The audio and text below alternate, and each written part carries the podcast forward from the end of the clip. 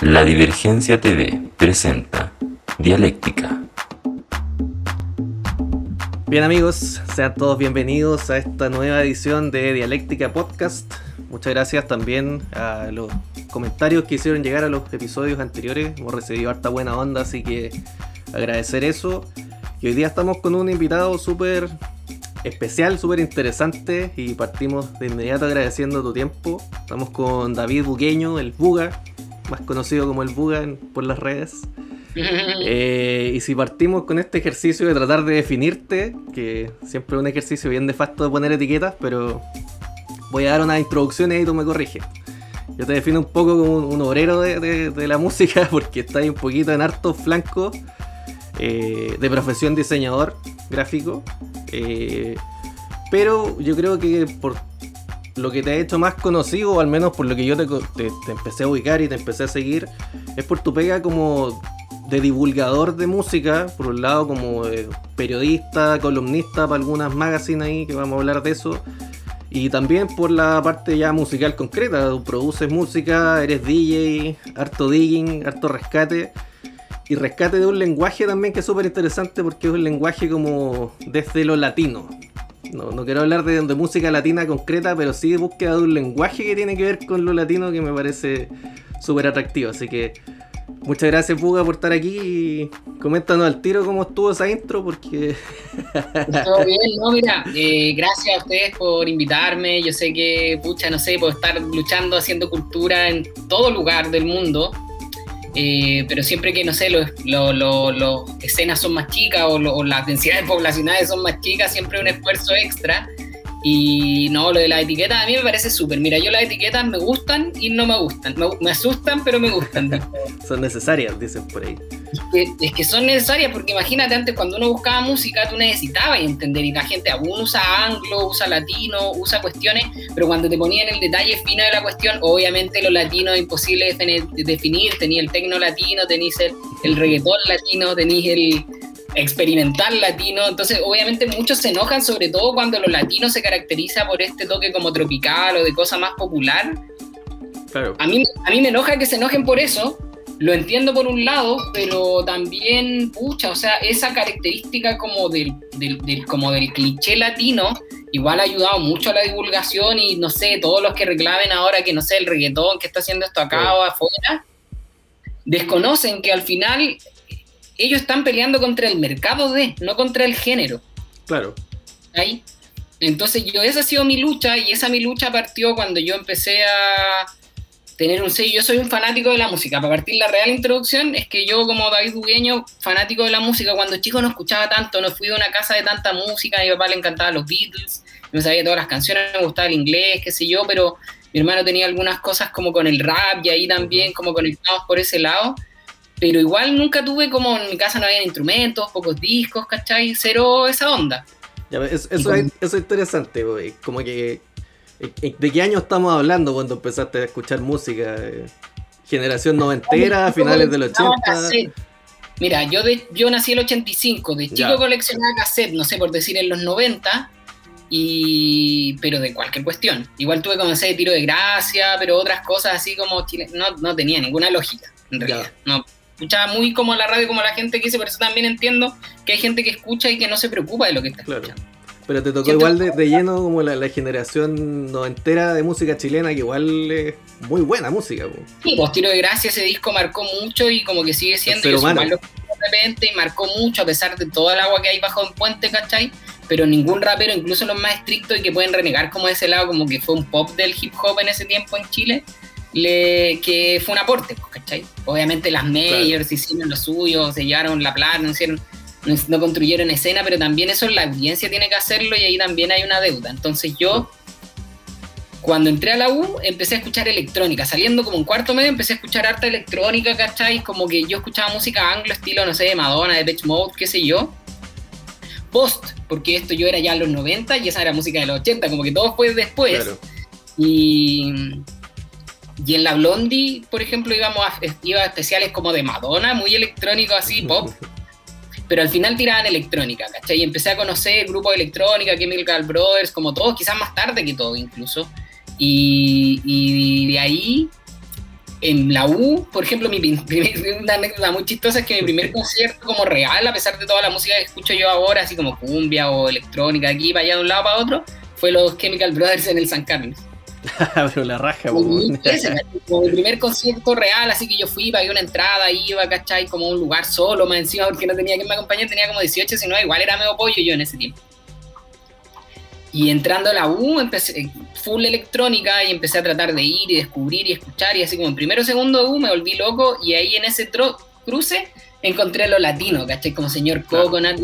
Me gustaba mucho Towatei, es uno de mis referentes muy raro porque, claro, no tiene nada así. Tiene cosas tropicales, pero son muy sutiles.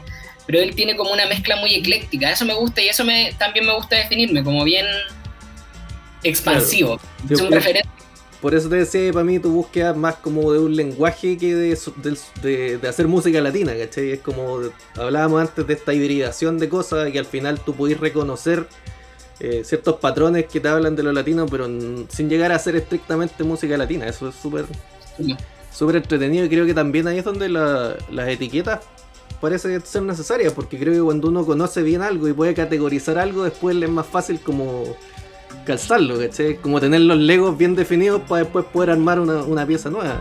No sé cómo. Lo, que cuando yo empecé a escuchar como esta electrónica tropical que empezó a hacerse como el 2017, o sea, 2017.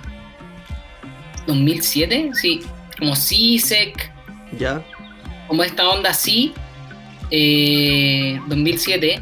Eh, no había una definición y habían peleas en internet respecto a que, porque como está el chiste de que los gringos a toda la música del mundo le ponen world music, pero podéis estar hablando de cueca o estar hablando de cumbia o hablando de música india o música, ¿cachai? ¿Ya? Entonces todo el mundo decía así como, esto es como World Music 2.0, hay algunos que le dicen Global Bass, otro Tropical Bass y toda la cuestión.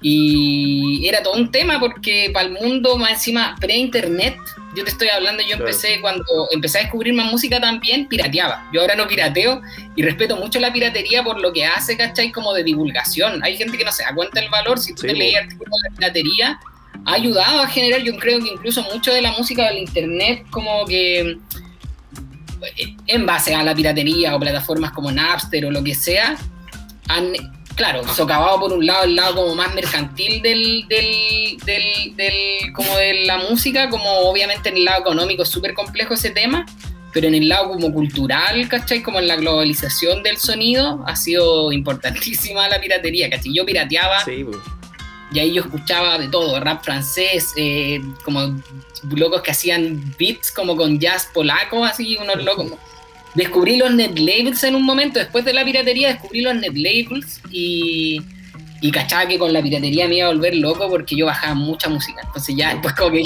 bajo más música de la que puedo escuchar, debo parar. Y ahí dejé la piratería. Tengo que empezar a filtrar. Pero no la dejé por una cuestión, ¿cachai? Como de que diga que la piratería esté mal, ¿cachai? A pesar de que entiendo de que hoy los sellos y la plata, todo el tema económico es más profunda esa discusión. Y yo la dejé por una cosa, ¿cachai? de como salud mental. Claro. Que la, piratería igual es, inevitable que te lleva a encontrarte con esas sorpresas gratas. sobre todo en esto no puede ser una cuestión tan lineal de, que tú vayas a buscar algo específico. La gracia de... Pero que la piratería, y, fue también una respuesta como a los tiempos que me pasó con el internet, la piratería derivó en muchos los net labels y yo cuando dejé la piratería recién, antes de que existiera Bandcamp o sitios que te vendieran oficialmente música ya más editada, ¿cachai? Que ahora está en Bandcamp, podías escuchar, bajar música comprada de Rosin Murphy o de Bjork, ¿cachai? Eh, antes no, pues no había dónde comprar, entonces tú pirateabas. Y también, bueno, yo he comprado, siempre tengo una colección grande de CDs y ahora hace poco empecé como a vinilos, como por escucharlo. Y lo que me ha ayudado, pienso a futuro a lo mejor hacer sets de vinilo, pero como que todo ha sido un proceso paralelo entre aprendizaje, eh, como acumulación de cosas como por tiempo, por experiencia, por gusto, y de ahí a lanzarme a cuestiones y también, bueno, lo que hablábamos antes de como de la búsqueda artística, nosotros con mi amigo señor Chancho, eh, yo al señor Chancho, que es de sello regional, eh, que hace música cumbia electrónica y DAB, eh, Francisco David, yo le digo primo porque su apellido es David y mi nombre es David. Este es como muy raro, pero, nos decimos primo a veces. Y él ya estaba produciendo música como con dub, con toques tropicales, y lo contactó un, un hombre que se llama eh, Martín Manríquez, que él ahora tiene New Latin Beats, que es un sello también que dice como folclore digital y cosas así de la onda regional. Yo la apoyé, yo le hice el logo, ¿cachai? Esos secretos. porque como en amistad y todo el rollo, ¿cachai? Como que teníamos regional y él empezó a hacer esa bola ahí más como en la profunda del folclore y lo apañamos, ¿cachai? Regional ahora está un poco como más dormido y todo porque el tiempo apremia. Pero la cosa es que con Sancho y él nos juntamos una vez y dijimos, oye, armemos un sello, porque queríamos como había pegado acá en ese tiempo la onda como después post CISEC y como electrónica tropical, pero como que después la gente dejó de producir y como que empezaban a venir cada vez más menos y nosotros encontramos que en Latinoamérica estaban saliendo hartos locos produciendo caleta, ¿cachai? Y éramos en Facebook y qué sé yo, entonces fue como, oye, hagamos sello, invitemos a gente y empecemos a hacer y empezamos a producir. Ese también fue como mi primera pega real, fue armar como esos discos y los diseños de esas carátulas, ¿cachai? Pero tampoco era porque yo quería así como, oh, quiero ser el diseñador de esto, sino que es como por la necesidad. por colaborar, ¿no? Ahí, ahí, vamos un poco por orden, pues. entonces tú, ¿cuál fue tu puerta de entrada ya como a la, a, la música? ¿Partiste coleccionando y disjoqueando o te tiraste a producir? No, es muy chistosa, porque cacha que yo cuando me titulé de diseñador gráfico, quería hacer una pantalla y me fui en un bolón porque quería no, no hacer una pantalla LED, sino que, o sea, de LEDs, pero que no fuera como estas que uno compra que son chinas, que vienen con toda la grilla y uno le mete visuales ahí. matriz.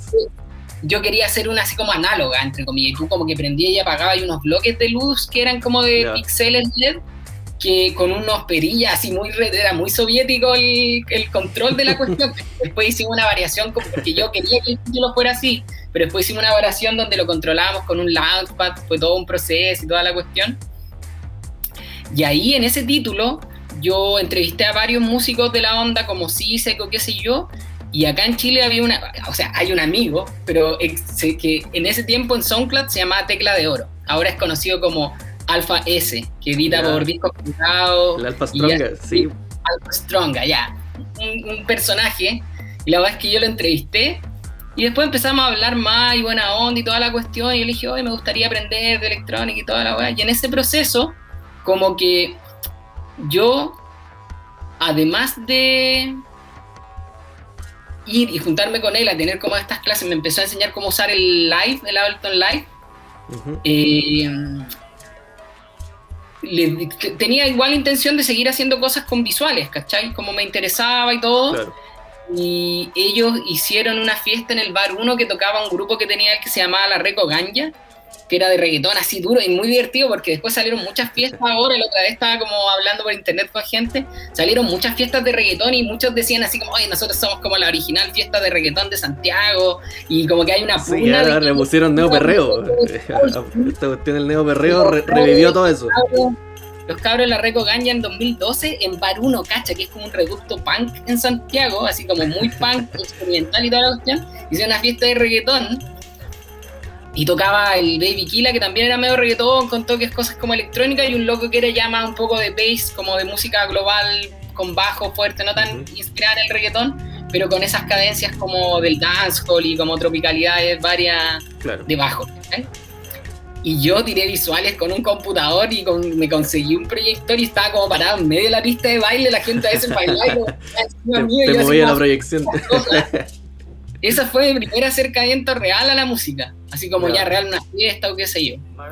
Y, y yo, y de eso fue cacha, por 2012, y yo de a poco después en regional fue como el otro acercamiento, y cuando estábamos en regional, señor Chancho estaba produciendo hartas cosas acá y logró sacar un tema como era un remix para oficial y qué sé yo, y Chancho se fue a vivir un tiempo a Nueva Zelanda. Y nosotros que teníamos regional ya estaba circulando, no teníamos a ninguno de los dos que quedó acá como disjoqueando regularmente o produciendo nada. Entonces dije, ya no, tengo así como, como que fue por una labor así como para darle más rodaje al sello, dije, tengo que producir. Claro. para que no muera esto. Y obviamente la, la, inquietud artística, obviamente, pues uno no puede, no, ¿cachai? O sea, como que siempre la tuve, pero como que eso me apuró el proceso y también podéis yokear, ¿cachai? Como que yo tenía el live y me preparé, hice como el primer mix, está como mixtape, como un latido regional se llama, y después te puedo pasar el link, que es, eh, eso yo lo grabé en la primera fiesta que toqué, como con live, y el live lo bueno que tú podías editar después casi como el set, entonces yo lo grabé y no sé, pues tenía muchas como cosas que no controlaba bien, el volumen, porque no sabía yokear. Y eso como que lo mejoré porque ya sabía manejar live y lo subí como set. Y ese set lo escuchó el Inticunza, un papi que yo tengo mucho cariño y como respeto, legendario. Este, me empezó a invitar a más canciones, ¿cachai? Él me invitó, logró, no sé, pues que me invitaran a La Serena, fue bacán, como primera vez ir como, creo que fue como la primera vez que iba a una región, ¿cachai? Eh, o sea, con él fuimos a Valpo primero, que igual es más cerca, qué sé yo, pero tiene su mística. Y toque, tocamos dos, ¿cachai? Pues hicimos dos fiestas que se llamaban Tropical Bass en el Mamba, pero cuando Mamba era súper estricto house y techno, ¿cachai? Así como que a mí me encanta cuando pasan esas cosas porque era como... Chaconearlo, al final. Nadie lo cuestiona, ¿cachai? El Intricosa también tiene un bagaje súper extenso en techno, house, qué sé yo pero como que él me decía, no, vamos con lo latino, y yo me mandé unas cuestiones que tenían toques de salsa, de perreo, y como que amigos me decían así como, oye, hubo un momento que la gente no sabía qué hacer, pero como estaban en Mamba, que era como taquilla, y era como que tenían que bailar nomás. Mamba y es como, oye, pero si es como, en ese tiempo era súper taquilla, y nos tiramos dos fiestas así de esa onda, pues, ¿cachai? Y después, cacha, cuando volvió Mamba, que volvió como a la Plaza Italia, tenían un espacio como paralelo donde era como trap y reggaetón. Sí, el latino, el chiringuito latino. Estoy hablando, pucha, no me acuerdo el año, pero 2015, 2016, ¿cachai? Porque ahora cuando volvió, no me acuerdo cuándo fue como 2019, sí. Ya, interesante entonces eso desde la parte como más musical. Pero estaría bueno también hablar un poquito de sello regional, Que, ¿cuál, ¿Cuál era la meta o cuál es la meta de sello regional y en qué están con eso? Eh, en realidad yo creo que sello regional nos sirvió de aprendizaje y era un momento en como que había mucha gente en SoundCloud. SoundCloud también es un espacio como que, yo, te, cacha, te hablé de la piratería como del peer-to-peer. Estoy hablando un poco del camino de internet en paralelo a como uno ir explorando y aprendiendo cosas. SoundCloud tenía mucha gente soltando material así como de nada. Entonces como que faltaba un apoyo y nosotros lo hicimos al sello como para apoyar, ayudábamos, no sé, hacíamos máster, diseño, sacábamos la edición, le conseguíamos prensa y es muy chistoso porque eso ya, no sé, no, gestionamos, por ejemplo, los dos primeros son compilados. Nosotros seleccionábamos los temas, seleccionábamos el orden, tracklist entre todos, lo discutíamos, ¿cachai? O sea, como súper entretenido igual aprender. Era con música de otros, pero al final igual había un proceso como de producción. También hicimos muchos eh, como discos en que nos conseguíamos un track, le pedíamos los temas al artista y nosotros gestionábamos los remixes. Entonces, por ejemplo, hay un, EP de remixes de, de Umoya, que es un grupo holandés que hace cumbia electrónica y que son, son como de under, pero igual tienen hartos seguidores, escuchan harto en, en son holandeses y nos le pedimos ellos hicieron una versión de la piragua, ¿cachai? Como creada por ellos, pero como inspirada en la piragua original. Pues entonces nosotros dijimos, agarramos esa piragua que se la llevaron los holandeses y nosotros los remixes que hicimos eran todos de latinos, de sudamericanos. Igual nosotros después empezamos a trabajar y trabajamos con gente de España o de otros lados, se han dado colaboraciones freaks, tenemos hasta un EP donde hay como un chino que hizo un, un mix, hay africanos, ¿cachai? Como que son cosas piola que están ahí, pero como que igual eran logros bacanes como para nosotros en el proceso. Claro. Oye, pero el, sello al final era, era todo autogestionado, todo lo movían ustedes y como de buena ondismo, o lo postularon a Fondarte, alguna cosa así. No, no, es que sabéis que nuestro objetivo ahí en ese momento en realidad era, bueno, también siempre pensamos que podríamos hacer fondo o qué sé yo, pero era un poco eh, como que acá en Chile se volviera a seguir escuchando y que se motivara gente, a y, y, yo creo que eso lo logramos, a seguir produciendo y como mantener un poco a flote la onda tropical, porque como que post CISEC acá como que hubo gente que estuvo haciendo mezclas, el Clauser, ¿cachai? O gente, ¿cachai?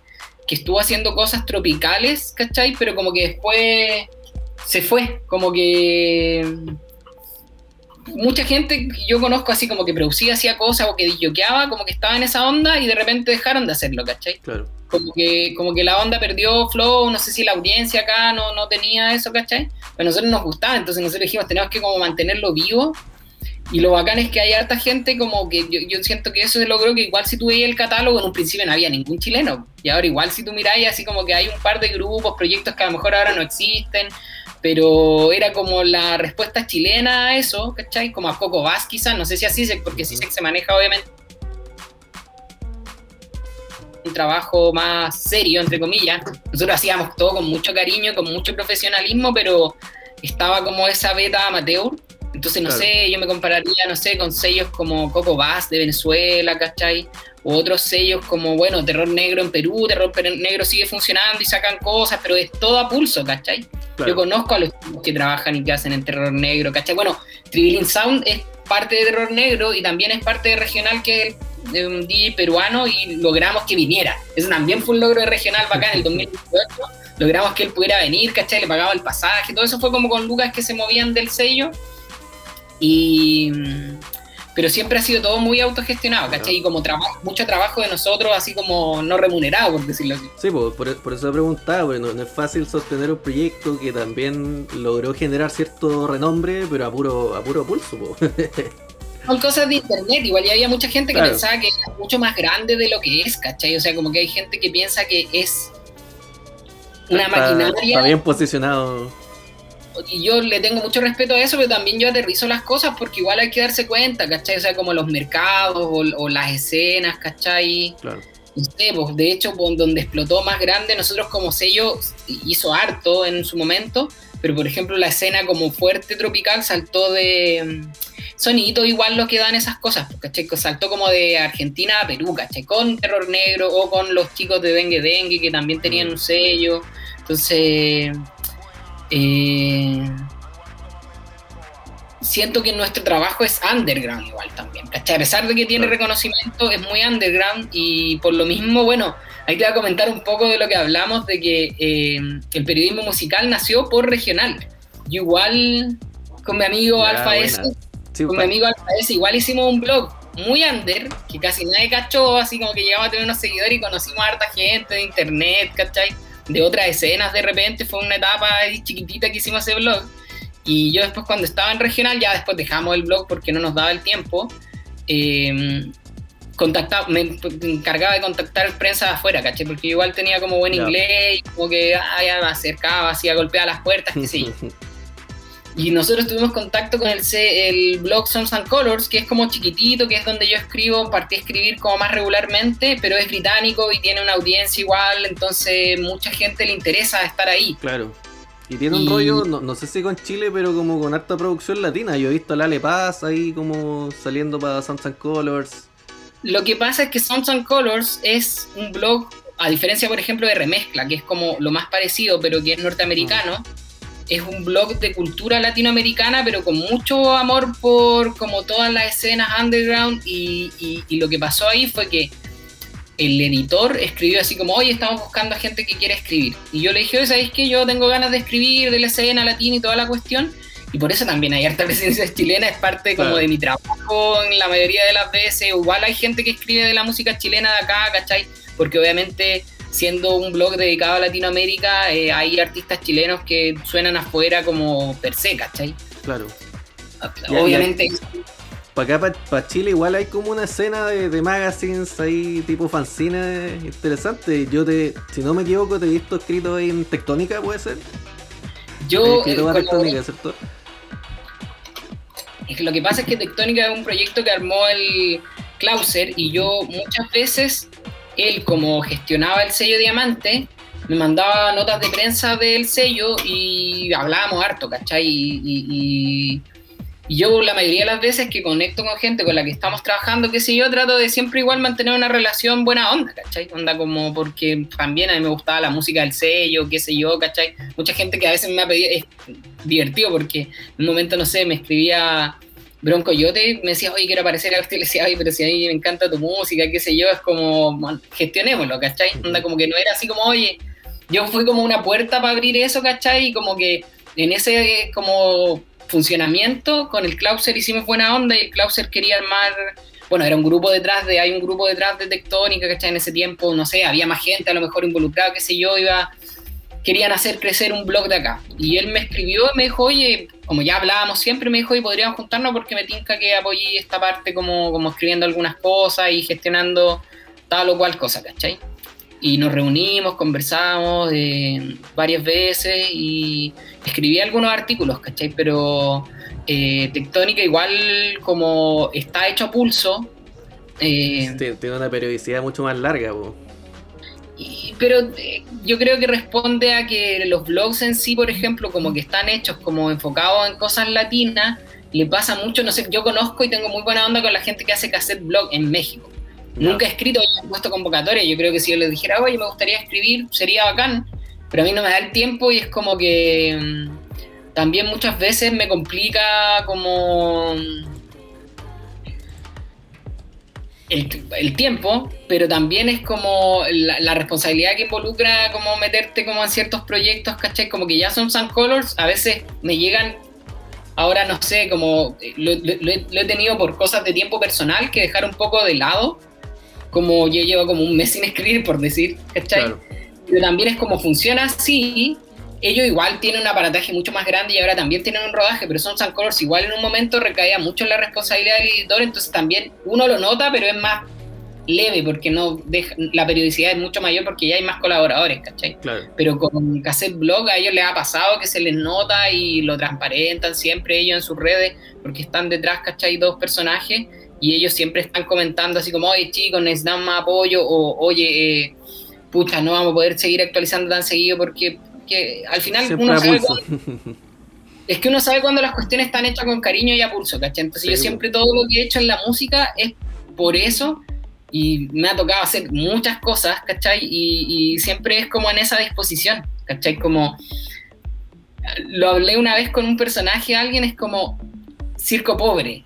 Es triste por un lado esa realidad, pero también es como que hay un cariño detrás, es una jerga chilena, no sé si está en otra Latinoamérica, pero que tiene un, dos lados, ¿cachai? Porque tiene el lado que es como, claro, medio triste, pero también es como que todos estamos remando para eso, entonces con mucha de la gente que yo colaboro es porque yo veo ese cariño en lo que hacen, ¿cachai? Claro.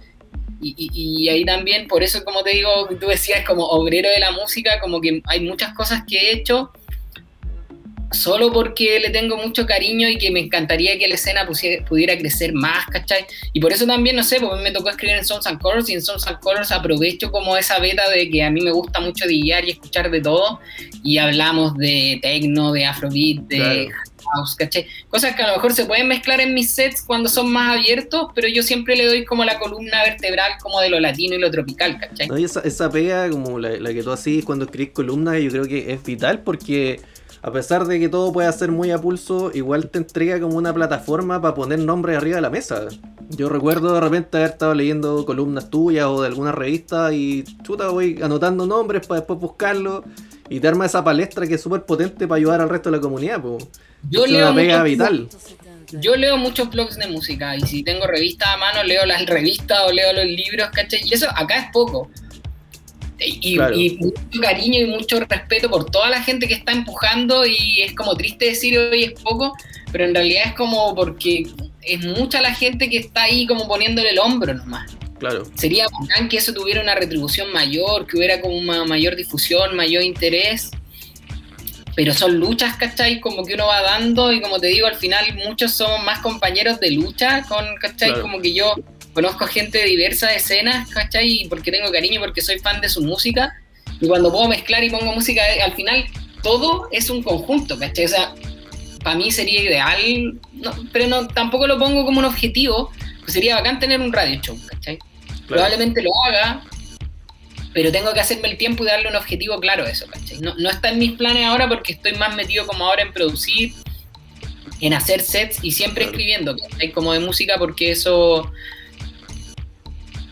siento que falta y que hay hartos periodistas escribiendo y dándolo, como te digo, la lucha siempre, pero sería bacán que hubiera más, más, más, más, que todos los que tengan ganas de hacerlo, no tiene siempre las retribuciones que uno quisiera en algunos aspectos, pero como que si uno le tiene cariño a la música, como, o a algo, ¿cachai?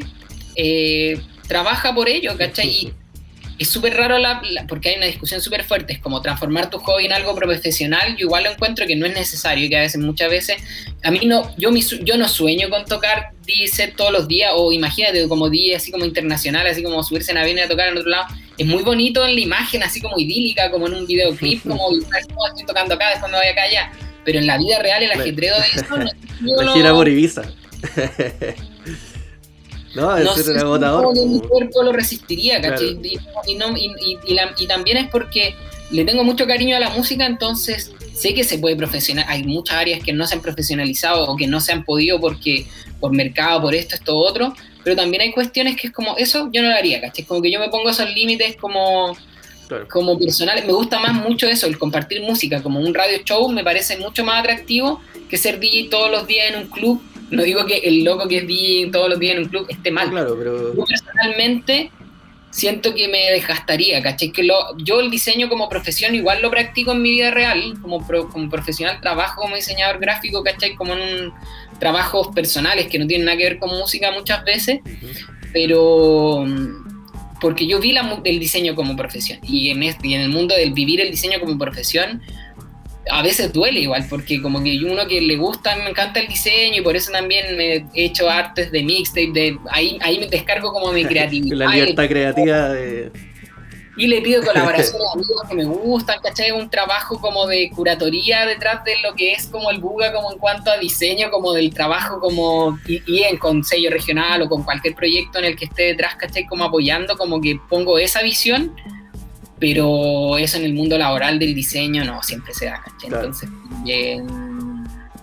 trabajar en la música así tan fuerte, yo valoro también a los que están dando la lucha como dedicándose 100%, pero requiere su fuerza interior. No, de todas maneras, pues. Oye, Buguita, ¿te parece si entramos en, temas también, aprovechando que hablamos de diseño, cuestiones más, más conceptuales de repente de la música? Eh, te, adelantaba antes la pautita que, podíamos hablar tal vez sobre esta nueva latinidad, que he escuchado que se habla en algunos medios, con esta ya posición súper potente del trap latino y del neo perreo, y como que Bad Bunny ya está latinizando como todo el mercado gringo, y hay una suerte de revival o, de valorización de lo latino que antes siento que no existía tan fuerte. Y hay una identidad latina que se está vendiendo para afuera, pero yo no sé si es la latinidad tan real. Entonces ahí me gustaría saber un poquito tu, perspectiva, si es que hay un nuevo sonido latino, cómo, cómo veí esta, esta, visión de la música latina nueva. Nuevamente, esto tiene que ver más con internet. Porque si tú te fijáis, por ejemplo, antes medios impresos, New York Times se dejó de imprimir no sé qué año, medios de, de todo el mundo, en Chile también se dejaron de imprimir revistas o qué sé yo, todo estaba en internet. Entonces eso democratizó mucho el acceso a cierta información y si tú, creo que debe estar por ahí la estadística, pero en Estados Unidos viven más latinos que gringos. pero lo que se escucha en Estados Unidos es una latinización muy de México, eh, Puerto Rico, Cuba, ¿cachai? Como lugares donde hay inmigrantes más. Eso siempre ha existido, por eso existió Fania. Por ejemplo, en la salsa, la salsa como concepto general no existe en la música latina. Después llegó de vuelta porque siempre la música va haciendo como estos juegos de ir y venir. Claro. Acá existía la timba, otros ritmos, el son, que son como eh, cubanos, pero la mayoría viene de Cuba, pero en Puerto Rico igual habían unas cosas como dando vuelta. Y esos ritmos, los de Fania, ¿cachai? Como que lo brandearon como salsa, que es mezclado con Latin jazz, pero la timba y esa cadencia qué sé yo la salsa es una creación gringa. En la creación del reggaetón actual también hay mucha influencia gringa de Nueva York y los puertorriqueños son gringos, son, una, son un estado gringo, ¿cachai? Entonces, obviamente, la visión que tengan ellos de Latinoamérica o de lo latino es esa porque es lo que ven. Por un lado está mal, pero por otro lado es como, ¿qué más querís, cachai? Así como no hay que ver al, al olmo.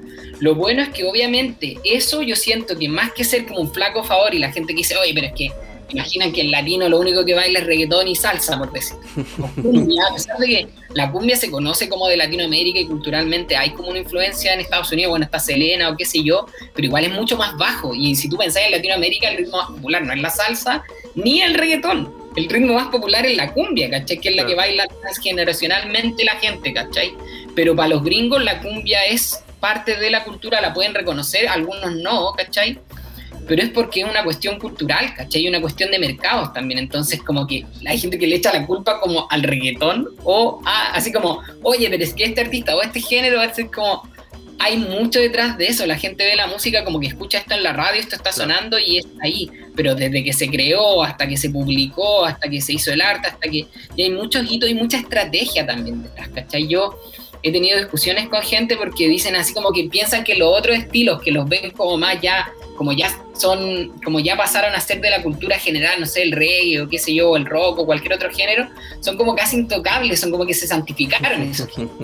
Pero la otra vez leí un artículo que decía que Bowie, cuando sacó este tema de, ¿cómo se llama? Run Control to Major Tom, el weón lo creó porque iba a ser...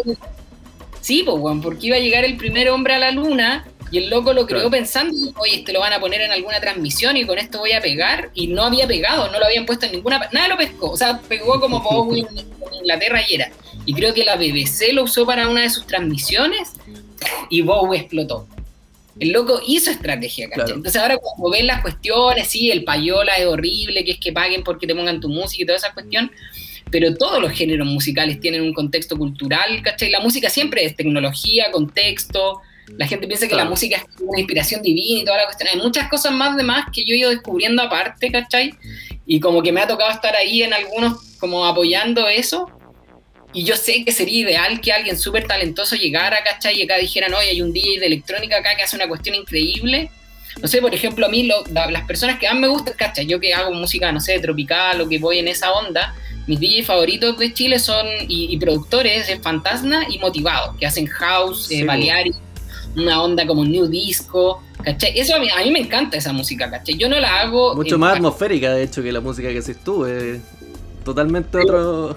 Otra ellos son ellos son mis favoritos, ¿cachai? Y tengo la suerte de conocerlos, de como de tener un respeto, de haber trabajado, de poder apoyarlos, ¿cachai? Como con notas, ¿cachai? O sea, se genera como una camaradería detrás y es como, oye, obvio que a mí me encantaría que motivado girara, man, por lo menos dentro de todo Latinoamérica o que se fuera a Europa así siempre y la cuestión pasó en el género tropical bass que con Chancha Vía Circuito, él, él como que pegó global, ¿cachai? Y se puede dar como el lujo, entre comillas, de girar a todos lados y toda la cuestión, pero eso no pasa con todos los artistas, ¿cachai? Después Nicolás Cruz de Ecuador, no sé, los Dengue Dengue, pero los Dengue Dengue se fueron a Berlín, ¿cachai? de eso también hay decisiones, a lo mejor ellos se fueron porque no sé, hicieron la luca y querían armar un proyecto y lo empezaron a trabajar. No es como que, oh, uh, todos conocen a, ¿cachai? Porque la gente ve eso, pero no se dan cuenta que trae un trabajo y muchas veces también hay un trabajo que no logra ser reconocido, ¿cachai? Entonces, para mí, así como, no sé, o sea, como si pudiera hacerlas todas, sería manager de motivado y estaría llevándolo, ¿cachai?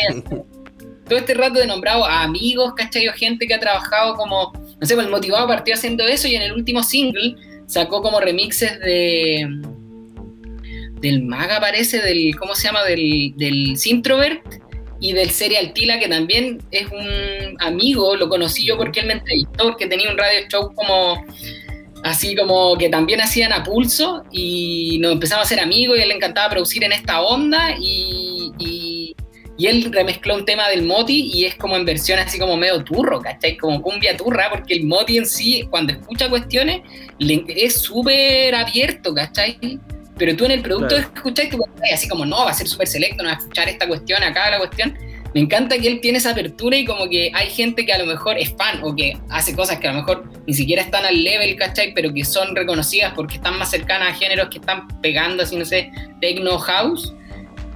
Para mí, ese es un sueño, ¿cachai? Así como ver a motivado saliendo a otro lado, ¿cachai? Yo no, yo no estoy, ¿cachai? He hecho algunas o sea, como que trato de escribir cuando sacan música a los chiquillos pegados, un sello que me encanta de Chile, ¿cachai? Me gustan los net labels que nacieron hace tiempo, no sé, Modismo, eh, Pueblo Nuevo, y también todos los sellos, toda la gente panal, toda la gente, ¿cachai? O sea, como son géneros a lo mejor que yo no toco y que, no sé, me ha tocado escribir de ellos, pero yo lo escucho igual, ¿cachai? Como música que yo consumo. No te cerráis a, a, no escucharlos, pero no es lo que tenés que hacer. Oye, claro, entonces, claro. Desde, desde... Ahí entiendo que, por ejemplo, cuando la gente dice, oye, pero que lata que los latinos piensen que es esto, como tropical, y no se den cuenta, no sé, pues yo cuando, y, qué es lo que yo hago en Sons and Colors, como que, y me preocupé de hacer eso, porque Sons and Colors igual obviamente tiene un poco de ese toque cliché de lo latino, como siempre están mostrando más ese lado como tropical, o que tú identificáis con los países latinos. Verlo desde afuera. Mi primer artículo fue así como los 10 mejores temas de rap contemporáneo en Chile y era rap estricto boom bap, no era ninguno que tuviera un sample así como de un violeta o de, negro, Oye, desde, ahí mismo te quería preguntar algo. Tú ¿Mm? también, si, si, revisas ahí en, Spotify tu música, hay hecho mucho remix. Eso ¿Mm? implica que hay escuchado un montón de música. Y ahí te quería preguntar un poquito si consideráis que hay una suerte ya de sonido chileno o al menos como andino reconocible, porque yo escucho, no sé, por el trap chileno, siento que se desmarca un poquito del trap brasileño y por supuesto que el trap gringo. Pero no sé, hay movida, no sé, la cumbia sound, ponte tú con estos sintetizadores así chillones, creo que es una cuestión absolutamente del sur del mundo, igual que la villera en Argentina, que es una música muy urbana que... No sé si, actualmente tú consideras que hay un sonido más definido como de la latinidad, al menos en estas latitudes. es que, por ejemplo, mira, si tú lo veías en la cumbia, cada país tiene su versión. Hay países donde no es tan popular, por ejemplo Brasil, pero nosotros editamos como uno de los primeros locos que empezaron a hacer cumbia electrónica, que eran brasileños, ¿cachai? Eh, de, como primer, primera idea que yo tenía de alguien de Brasil que estuviera haciendo, se empezaran a contactar con Regional antes de que salieran sellos de esa onda, ¿cachai? Pero en sí yo siento de que más allá de que hay un sonido en particular, y es algo que yo siempre le digo a todo el mundo, hay que agradecer la bendición de que cuando yo empecé a escuchar electrónica, la electrónica chilena era Villalobos, era eh, Luciano, eran dos o tres personas que también, mira, y sin ser como ponernos a, hablar de clases, porque ahí también yo me pongo medio estricto, pero era súper elitista por el acceso a las máquinas, a las cosas, ¿cachai? Como la plata, porque porque la música es cara de hacer, ¿cachai? como que uno no lo piensa, claro, obvio que con una guitarra, no sé, podías cantar y grabarte, existe eso, ¿cachai? Pero así como a nivel profesional, el hip hop. Así, a mí me gusta mucho el hip hop chileno, tengo amigos que hacen hip hop chileno.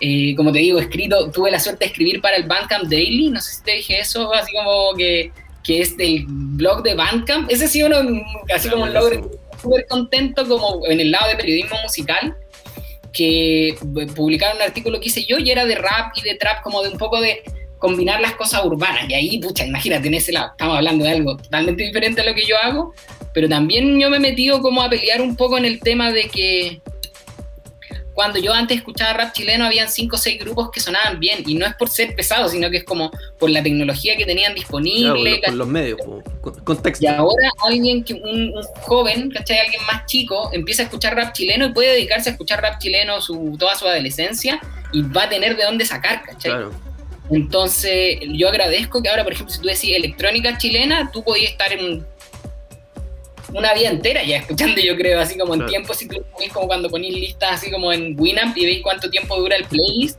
Si tú buscáis electrónica chilena sabiendo buscar, tenéis para regodearte, ¿cachai? Incluso ahora ya editada en vinilo y toda la cuestión, ¿cachai? Yo tengo suerte de tener algunos así, ¿cachai?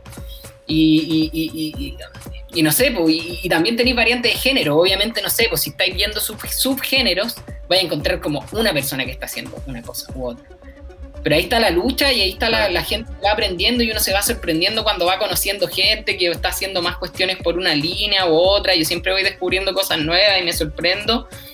Como que no sabría si es una sonoridad chilena pero yo sí igual identificaría una escena musical mucho más fuerte de la que yo conocí siendo chico, como que aparte con el internet y con todo es más cercano, o sea, como que si tú querís ser parte, como tenéis que empezar a hacer, conectar con gente, es distinto. Antes, antes era como mucho más cerrado porque era menos y porque... Eh, los espacios también eran menos, ¿cachai? Como que no había lugares. Yo iba, cuando yo empecé a escuchar electrónica, iba a Gran Central, ¿cachai? A ver a De Mentira, de Pegados, ¿cachai? Veía a hacer del Cifán, qué sé yo. Pero no habían tantos clubes como haciendo electrónica, pues, ¿cachai? Ahora tú, no sé, por los fines de semana encontráis tres fiestas, ¿cachai? De gente dando la pelea, ¿cachai? Donde sea, haciéndola en una casa ocupa, haciéndola en, en un lugar así como bar, pero que como que se supone que no puede hacer fiesta, entonces menos secreto la, figura del colectivo y apareció fuerte post internet, pues, mucho más fácil triangular. triangular dentro de eso, obviamente, hay gente que no. que, le cuesta funcionar.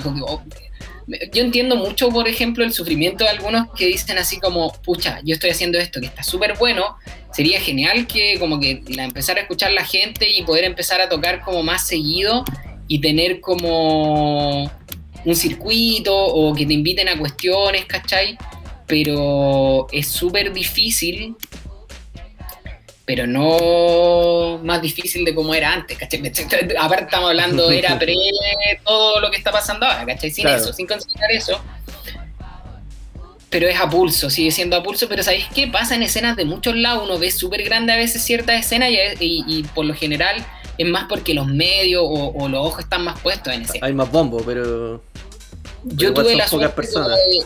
Esta, es una anécdota divertida. Tuve la suerte de estar en Nueva York como el 2018, una semanita, y fue a ver una fiesta donde tocaba Luke Andy, que después vino a tocar hasta abajo, el primer hasta abajo que hicieron como de Red Bull, ¿cachai? Y tocaba un DJ que se llama Dress Cool, que es productor de cuando Snoop Dogg hizo el disco que era como más reggae, Snoop Lion.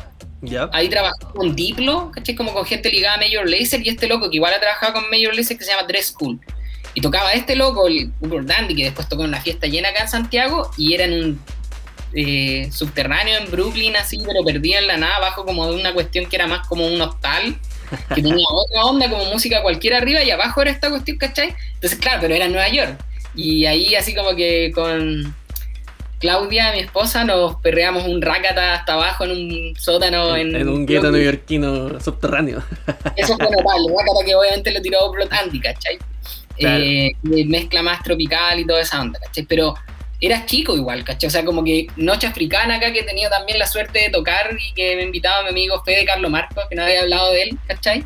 Eh, ha sido una de las fiestas en que yo tocaba así como más intensa y más llena y como que la encontré mucho más prendida que esta fiesta ahí en Brooklyn, ¿cachai? O sea, estaba súper prendido y era súper taquilla el spot, pero era chiquitito, ¿cachai? Y como que mucha gente no entendiendo la onda de repente, sino que llegaron ahí, ¿cachai? Oye, Buguita, ¿te parece si ponemos pausita a este bloque y después retomamos ya hablando un poco de tu música directamente, eh, de la escena local de acá de Temuco, que también ahí tenía una vuelta entretenida de cómo llegaste a Temuco? Y las recomendaciones, porque es algo súper interesante que estamos tratando de hacer para armar una playlist colaborativa ahí con todos los invitados. Así que sin duda que nos podéis recomendar un par de cositas fuera. Así que vamos a darle una pausita a esto y retomamos.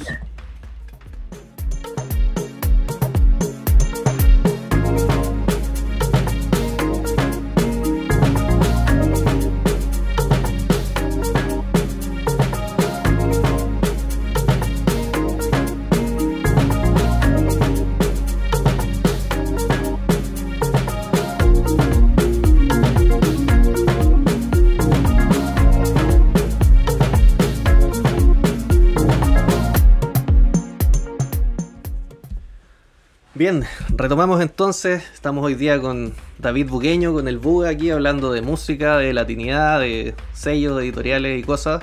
Pero hemos hablado un poco de lo más externo. Y ahora sería bueno hablar un poco de David, de tu proyecto ya. O de tus proyectos que tenéis sonando, que es lo que a mí me, más me, interesa. Lo último que tienes publicado, que ya tiene un par de semanas, es Arauco 808, Arauco 808 una hibridación bien interesante, como de una sonoridad más sureña, más araucana si queremos, con música electrónica. Cuéntanos un poquito de qué va ese proyecto y, por qué decidiste también tomar esta otra línea de investigación, porque tu música antes era mucho más tropical, como tiraba centro, centro latino, y ahora ya está ahí Sí, o sea, es que ya caché que eso yo lo hice el 2017, lo, lo lancé de nuevo para poder subirlo a Spotify, pero lo estaba en un compilado de regional.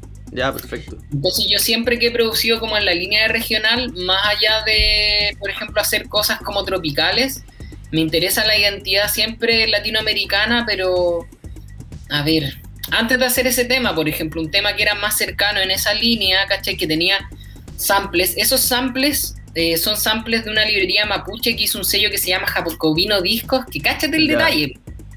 Son el, el sello que editó el primer EP de Jepe. Un EP que si tú lo escucháis es otro Jepe. y hay mucha gente que habla de eso y de taller dejado, qué sé yo, es un tema. Yo no soy fan de Jepe, pero cacho su trayectoria porque uno lo va viendo como en procesos, ¿cachai? Y ese sello, que es un netlabel, buen, te voy a mandar el link, así que después lo podéis compartir también. Sí, sí, de hecho todo lo que hablamos lo vamos a dejar después aquí puesto también. Para que... Eh, que son samples que ellos compilaron, o sea que lo compiló a, yo no cacho muy bien, no he leído la cuestión, pero ya se me olvida, pues, ¿cachai? Como que eran unos estudiantes de estudioso ahí haciendo una investigación musical y lo subieron ahí y ese sello editó un compilado donde se usan esos samples. Ya. Tocan eh, artistas de electrónica más experimental chilenos, no sé, pues como los Lluvia Ácida de... ¿cachai? Que son de Magallanes, claro, que tienen esa como... Y, es muy experimental el disco, hay algunos que son como más prendidos, qué sé yo, toca parece, hay uno del Underground, que era el que estaba en Marciano, ¿cachai? Con Sergio Lago, bla, bla. Qué sé yo. Está ese compilado también para el que lo quiera escuchar. hombres de máquina y de, cable más análogo. claro, pero con samples mapuche que estaban en este banco, ¿cachai? Como una mezcla de esos mundos. Entonces yo siempre he utilizado elementos de ahí, de hecho, por ejemplo, cacha, muy, muy, muy random. Hace poco hice un remix para un chico de que lo saqué en un disco de remixes que lo de, de mm, Conce, que hace como reggaetón o qué sé yo, tenía un tema que se llama Loco, que es que D-Nice se llama el chico de Conce, que era como un afropop, ¿cachai? Ya. Nosotros con eh, Rimau, mi amigo de Conce, que produce Tropical igual, que también hemos estado generando conexiones, eh, armamos como un pseudo nombre que se llama Afro Austral Audio, un proyecto como que queremos ir armando, pero que se armó como para esas ideas y le hicimos un remix y ese remix tiene una caja que está hecha emulando las cajas que usan en el Afropop, ¿cachai? Como con esa síncope, pero eso tiene una, forma de construcción en que tiene caja y, y pegado a la caja tiene, ¿cachai? A la snare tiene pegado un, shaker. Y ese shaker es un shaker de algún tipo de shaker africano, pero el shaker que está en ese tema que hice yo armé, porque yo armé esa caja, es de una guava, me parece, de un sample de un, ¿cachai? De una especie de shaker mapuche. Yo no cacho tanto, ahí me tienen que perdonar, yo no cacho tanto como de la cultura y toda la cuestión, y también yo sé que hay un tema de la apropiación en muchas de estas músicas como que tienen que ver del mundo, gente que externa, pero yo tengo ahí esa discusión súper clara, o sea, como que la música en sí es una diáspora y hay movimientos, ¿cachai? Y el hip hop, ¿cachai? mucha gente que defiende el hip hop como latino o el chileno, como no, es que somos contestatarios, casi como que lo separa del gringo, pero viene de ahí, ¿cachai? Entonces, si tú te ponís como súper purista respecto a la música, es súper poco lo que podías hacer tú como en tu rango de acción. No tiene ningún sentido tampoco lo que no justifica cuando hay una apropiación que tiene que ver con una cuestión en que no hay un trabajo consciente detrás y qué sé yo, pues, ¿cachai? O sea, yo aparte, no sé, pues no, yo no hago esa sonoridad siempre, ¿cachai? Yo como que tomo robo de todos lados, ¿cachai? Parte como, es como una ética no ética, ¿cachai? Es como, siento que la música en sí es libre, ¿cachai? Y como que como se crean comunidad y todos esos temas, ¿cachai? Entonces así como están esos samples, hay otros samples en, el, en un tema que eh, trabajé con esos samples, el primero era un tema que se llama Cumbia Resistencia y que tiene unas voces como de una chica colombiana y producida por un colombiano que vivía en Barcelona. Se llama Territorio Comanche. Y ese tema era como una cumbia, se llama Cumbia Resistencia, pero con unos sonidos así bien espaciales o qué sé yo. Y la letra decía como, tenía muchas letras, pero tenía un bridge en una parte que decía como, esto es lo que suena pura resistencia. Entonces yo lo tomé por el lado como de la resistencia, como de pueblos como y de culturas latinas como más. Y ahí tiene cajón peruano, tiene trompe, eh, tiene samples, son puros samples la mayoría, yo construí, no sé, el bajo, el beat, ciertas cosas, ¿cachai? Pues no son loops, samples de loops en algunos casos, en algunos sí, y le pedí a mi amigo Alfa S, volviendo a él, que fue la primera persona que me enseñó así como a hacer cosas de música, él estaba grabando en un proyecto, tenía un proyecto que se llama Sambo, y en ese eh, tocaba tarcas a veces. Entonces le pedí que me grabara unas tarcas. Entonces tiene cacha, tarcas, tiene bombo legüero, pero el bombo legüero está como pegado a un bombo de 808. Entonces pasa piola. tiene un bombo legüero, ¿cachai? Una, una juguera, más o menos. Una, juguera, latina. Como de, pero con esas sonoridades más folclóricas. Claro. Igual yo no soy una persona que como que se que, que, que, que mi, a pesar de que tengo muchos sets en esa onda que me identifique como completamente como con el neofolclore latino, ¿cachai? O el down tempo que le llaman algunos, como le tienen muchos nombres, como etno, electrónica o qué sé yo, que hay una escena, ¿cachai? Que se hacen festivales, donde están como grupos como, no sé, Matanza o de ahí. Sí, por pues la Cruz, y como... De acá y de, y de todo Latinoamérica. Yo he participado en parte de esta, no sé, CD Room, que es uno de un personaje de Argentina, Nico, muy buena onda. Él primero EP lo editó por Regional y después fue, explotó y toca en otros lados y toda la cuestión y él hace esta onda. Regional participó de eso, pero yo personalmente me gusta mucho también los sonidos africanos, ¿cachai? Entonces, yo no soy africano, ¿cachai? O sea, como que si te ponía a buscar los trazos de ADN, no sé, pero también hay una transparencia en la forma de trabajar tu música que, creo que se escapa de esa apropiación, pues, ¿cachai? Eres súper honesto en decir, ¿sabéis que esto no es mío? Esto lo saqué de acá, que viene una investigación, o esto lo crucé con otra cosa para buscar un sonido.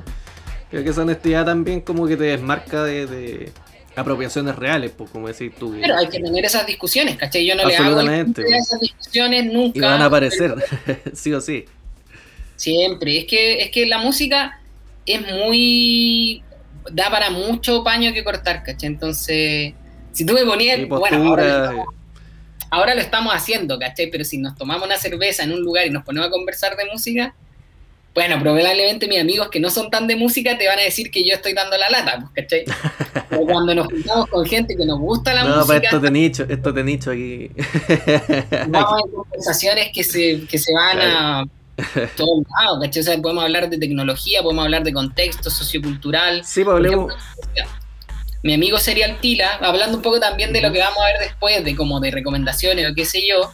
Eh, él está mucho en la exploración de los ritmos que son cercanos, no sé, al mambo o el trap latino, o le encanta mucho también como la cumbia turra o esa lógica, pero todo tiene un contexto, ¿cachai? O sea, es como, es como, claro, hay gente que va a decir, esto es, no se puede mezclar con electrónica, es ridículo porque la electrónica es una forma de producir música, no es un género, pero... claro como la gente que también dice, oye, el indie no es un género, es verdad, pero sí obviamente te da características, ¿cachai? Entonces cuando uno habla de electrónica, por lo general está hablando como de la dance o del club o del house. Pero, mm, ¿cachai? Que hay experimentos, me encanta, por ejemplo, en, en New Latin Beats, hay algunos, y yo encuentro que hay pocos, de gente que estaba mezclando como electrónica con trap y con música como o, andina o, ¿cómo se llama esto? Como altiplánica. Y de hecho Arauco 808, por un par de elementos más, un par de elementos menos, podría sonar trap. De hecho, como que pensé hacer una versión trap, pero quedó ahí, porque tiene como eso, que la búsqueda era como que no sonara nada, pero que tuviera elementos como la 808, como del trap. Y, y también una de mis búsquedas es como utilizar el sonido de la 808 más en house, porque sé que hay, pero obviamente el house está hecho con 909 de más característico, más ¿cachai? Pero es como, ok, ya, el 808 tiene un sonido característico y se asocia, no sé, al trap o a ciertos géneros, ¿cachai? De bajo, pero hay mucha gente que hizo house, no sé, o, estilos como de electro, como el Jeep Can Lover, no sé, o me encanta Dan Funk, ¿cachai? es como si te pudiera ya hablar de referencias, de, referencias generales da para todo, para una conversación más íntima, qué sé yo, pero. Oye, pero me interesó lo del flujo trajo, ya que estamos hablando de, 808 y 909 y cajas de ritmo y cable. Eh, un poquito podrías contarnos cómo ha sido hasta ahora tu flujo de trabajo. Me contabas que se está transformando de a poquito en, cosas más análogas. Al principio partiste sampleando. ¿En, en qué estás ahora? Hasta ahora casi todo lo que he hecho es sample. Eh, ahora he estado usando muchos VSDs, ¿cachai? Como, como por emulación, porque son máquinas que nunca voy a tener. No sé, tengo las lucas para comprar esos clásicos y hay algunas emulaciones. Y por ejemplo, hace poco, el 2018, me compré como una TR-08, que es la boutique de la 808. Y creo que en un remix que hice eh, hay un sampleo de una beat que lo armé, lo armé ahí. Pero no lo he usado todavía full y hay hartos sintetizadores que como que me he podido hacer ahora y tampoco lo he podido utilizar, pero es aprendizaje también. O sea, como que sigo usando lo digital y he metido algunas cosas como análogas, pero es poquito ahora. tus baselines son, son virtuales. Todo ahora es virtual. De hecho, cuando partí era todo el live, pero como que sabía que el live igual estaba limitando en algunas cosas porque dije, pucha, quiero si es que trabajo con otro software, que también tengo todo un tema con el tema del software porque yo soy diseñador, entonces todo lo que se hace se hace como con Adobe. Entonces, claro, quiero mucho live, pero también entiendo que es un do, que tampoco me voy a poner a la guerra por live. Es una herramienta, ¿no? Es una herramienta de y por lo mismo quise tener como cosas análogas porque también decía, pucha, me gusta esa mezcla, no me gusta ese como absolutismo que dan algunos por lo análogo, por ejemplo, yo ahora estoy coleccionando vinilo y me encantaría poder hacer un set completo de vinilo, bien mezclado y todo, pero la mayoría de la música que yo mezclo y que está, por ejemplo, en serie regional está toda en digital, entonces... O, en muchos géneros, en muchas cosas latinas, es muy poco lo que se edita en vinilo, entonces, por suerte ahora hay más, ¿cachai? Y bacán esas iniciativas que están editando en vinilo, pero no se puede pedir a alguien que te diga, oye, voy a hacer un set latino que sea solo en vinilos, ¿cachai? Porque sería una exploración, ¿cachai? O sea, si tuviera más vinilo, qué sé yo, diría, ya, voy a hacer un set solo como de afrobeat o de cosas así como latinas, como con este toque como de cadencia, como del latin jazz, ¿cachai? Claro. Pero hasta ahora por mi colección no puedo. De hecho, incluso yo creo que si hiciera un set sería más cercano al house. Porque son como. porque más, más a mano. De todas maneras. Oye, Huguita, ya estamos cerrando. Yo creo que pasemos a la, última etapa de esto, que para mí es la más entretenida, que son las recomendaciones de la semana. A nuestros invitados que pasan por aquí les pedimos el esfuerzo de, curar dos recomendaciones para añadirlas al playlist. Así que no sé si disparáis tú o disparo yo. No sé si las tienen listas ya. La pensé al tiro. Cuando me dijiste, yo ya. Y obviamente, mis amigos, primero. Por supuesto ya lo hablamos, entonces va a ser parte del tema, como lo hablamos en esta conversación, es eh, Serial Tila remezclando a Motivado, que es esta versión que agarra un tema de él que es súper ambient y lo transforma en una cuestión así como turra, los que no, los que no estén preparados van a, van a recibir un shock cultural. No, buenísimo. Y, bueno, es amigo, eh, yo siempre lo apoyo, siempre apoyo que mis amigos estén produciendo más y yo sé que él está trabajando ahí, ahí como de a poco, la misma lucha que doy yo también, porque también muchos de mis amigos somos todos medio autodidactas, ¿cachai? Unos con más conocimientos musicales que otros, nos pasamos tips, qué sé yo nos estamos mandando los temas a un máster, oye, te faltó esto, oye, ya, eh, no sé, ¿cachai? Nos estamos apoyando. Y lo otro interesante es que aquí pueden ser, porque no sé si es un tema específico, pero ahí tú puedes ver. Carlo Marco, que lo nombré Noche Africana, él está haciendo cosas con sonoridad africana acá también, que es una de las que más me gustan también. Entonces te mezcla dos lados. Te tiré uno que va por el lado como de la cumbia turra, cumbia y con electrónica bien, y es bien densa, muy característico como de este sonido latino como actual, como de la gente que está usando, ¿cómo se llama? Eh, guaracha o otros géneros así más bastardos. Y por un lado más fino, el Fede, que está haciendo mezclas con cosas africanas, sacó un EP hace poco que tiene remixes de Coqueca, del DJ Raf, ¿cachai? Y hay varios temas que se pueden escuchar, eh, que podéis revisar. Y él también tiene unos temas, un tema que salió por el sello de Dengue Dengue, que se llama, o no me acuerdo, Quebraba el sello. Y el tema lo trabajó con eh, Pierre Wenders, que es como un descendiente africano que vive en Canadá, y también con Chicadora, que es un hombre que toca percusiones acá, que no sé bien su origen, pero también es africano, que vive en Santiago. Y yo estuve así como en la grabación de parte de ese tema, así como metido. No, porque lujito. Ese, ese, yo creo que te voy a dar específico el nombre después para que lo puedas incorporar, pero eh, no, hitazo, ¿cachai? Así como un level de, de, Ese ya te da un lado como más intelectual y más profundo y como África para muchos es más exótico. Y el otro lado es más bellaco para que tengáis ahí un contraste con un poco los, extremos de ese lado latino que me gusta a mí. Sí, pues entonces la juguera latina Serial Tila por un lado y Carlos Marco por otro lado. Vamos a dejar los links ahí y después vamos a compartir también la playlist del podcast para que se puedan suscribir y esta cuestión va a ir creciendo todas las semanas. Por mi lado tengo recomendaciones mucho más normie, pero de discos que, creo que tienen un tremendo valor y que hay que darle un poquito más de bombo. Bien, bien clásicos ya. El primero el disco de Ale Paz, que sacó ya hace yo creo que un año, un poquito más puede ser. El Sin Llorar, que es un disco súper interesante, una suerte de New Wave, con toda la carga chilena que tiene el Ale Paz adentro. Con letras muy cotidianas. No, Ale Paz parece, ¿no? ¿Perdón? Está firmado, no está firmado como Ale Paz. No, sí está firmado como Ale Paz. Este ah, sí, porque después sacó otro con una colaboración con, otro chico que tiene una carátula como con una sombra. No, pero este el Sin Llorar es un Ale Paz original. Así que ahí pónganle, pónganle oreja a ese disco que es bien interesante. Tiene una sonoridad como media de Pech modeana. Así que Persona, mi, canción recomendada del disco, a mí la que más me gustó, una secuencia ahí bien... bien... el disco que canta, que hace como canciones más pop. Sí, son como, canciones de amor, new wave, eh, bien fría. interesante el disco, un disco de invierno.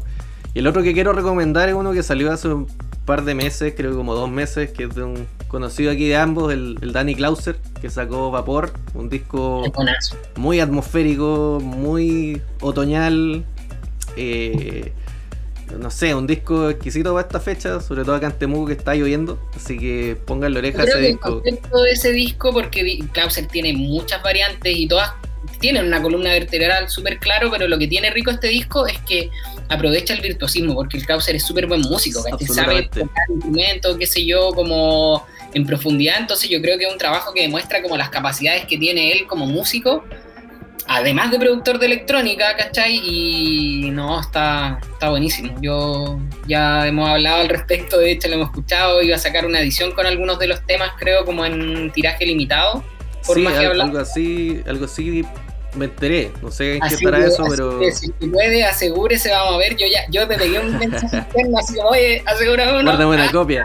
Sí, pero Vapor de Daniel Clauser lo vamos a dejar aquí también en la lista. Y el último datito que ya se escapa es que escuchando música chilena aquí noventera, caché que desde hace poco está disponible la música de Solar, una banda chilena noventera como que agarró toda la influencia del Britpop y la bajó y ahora está disponible en Spotify, así que el disco Play recomendadísimo, si es que no lo han escuchado nunca, escúchenlo porque define también el sonido rockero noventero que es noventero y de inicios del 2000 en realidad, que empezó a sonar acá, su rock pop muy medio Brit. Así que peguenle una vuelta porque ahora está en buen sonido, está como remasterizado en Spotify. Hay algo que está pasando con Spotify, yo no soy muy fan obviamente por las razones obvias que todos reconocen el tema como de la economía detrás de... pero eh, hay muchos sellos que están eh, como agarrando su catálogo antiguo y subiéndolo a Spotify en muchos géneros. Entonces, si te gusta algo y a lo mejor hace tiempo no lo encontraste en Spotify, hay que estar siempre. Yo al menos igual he descubierto eso, como que es buena herramienta de tal cosa porque es buena herramienta de streaming, qué sé yo, no lo tiene banca. Es masivo nomás, eso, no está todo y no está todo, pero al menos ahora como que han recatalogado hartas cosas, está interesante eso. Eso en particular. Eso, es bueno, busquen en Spotify si algo les gusta, después búsquenlo en Bandcamp si es que pueden. Eso es importante, porque el algoritmo de Spotify es bueno para buscar cosas, pero no se queden ahí, pues, traten de salir de ahí, ocupenlo como una herramienta. Estimados Buguitas, el Buga, muchas gracias por acompañarnos hoy día, gracias por tu tiempo. Nos extendimos harto, pero una conversa rica y entretenida, así que muchas, muchas, muchas gracias por tu tiempo. Ya, pues. Vamos a dejar ahí los datos para que la gente te siga. Un abrazo gigante y un teleabrazo. Gracias. Nos vemos. Nos vemos, hasta la próxima.